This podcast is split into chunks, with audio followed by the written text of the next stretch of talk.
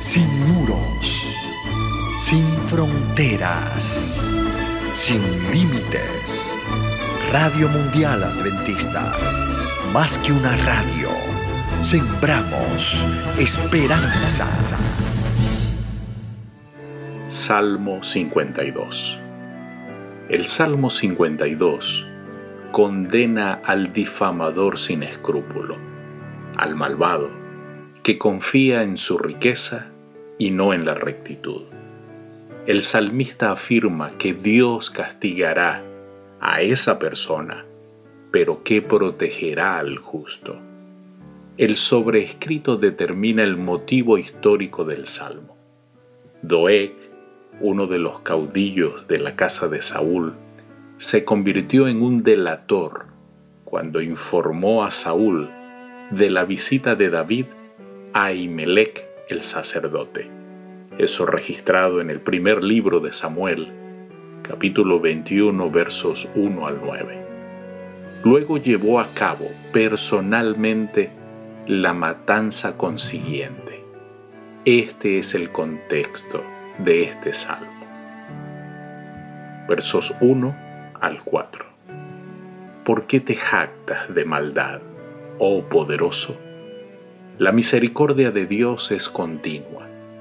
Agravios maquina tu lengua, como navaja afilada hace engaño.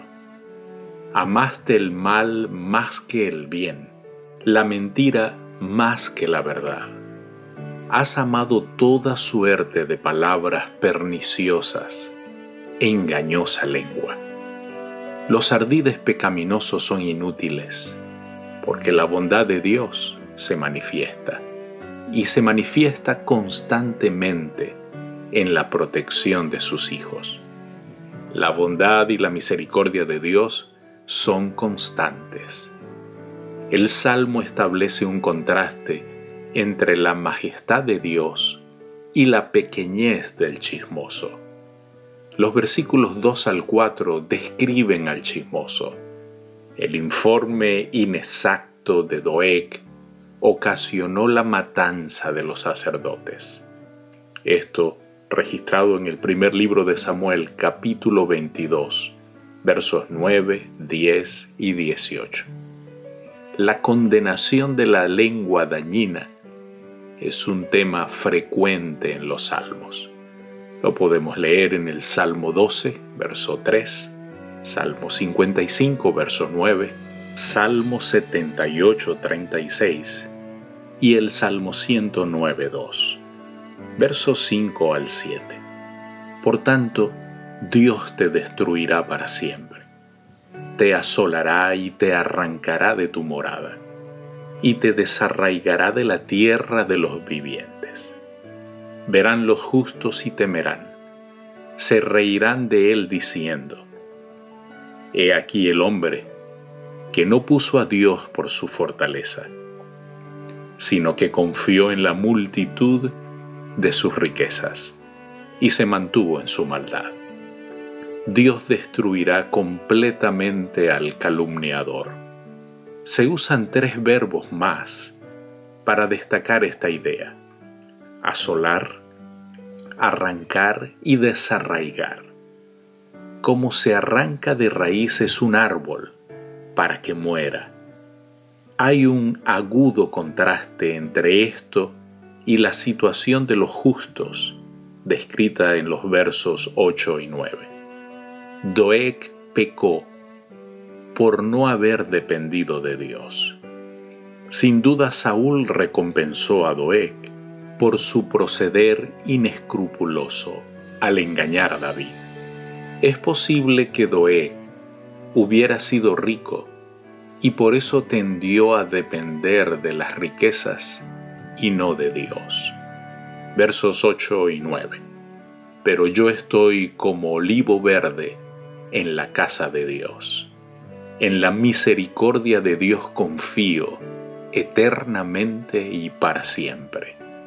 Te alabaré para siempre, porque lo has hecho así, y esperaré en tu nombre, porque es bueno delante de tus santos.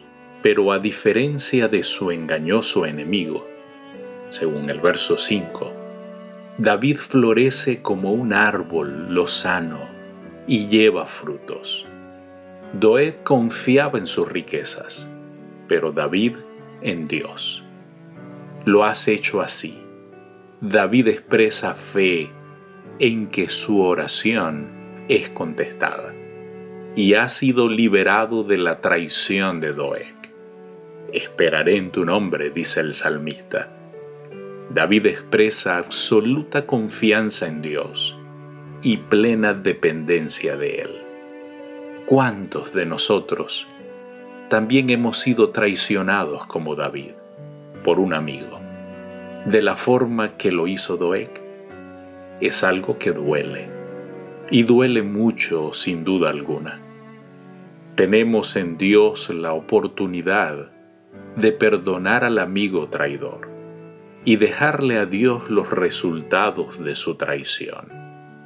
Por eso no hay amigo más grande que el que tenemos en Cristo. Nunca cambia. En Él no hay mudanza ni sombra de variación. Su amor por nosotros es más grande que los cielos y más que amigo es nuestro Dios y nuestro Salvador. Querido Dios, gracias por ser nuestro mejor amigo, confidente y fiel Salvador. Ayúdanos a confiar en ti, Señor, y no en los hombres. Te lo pedimos en Jesús. Amén. Dios te bendiga.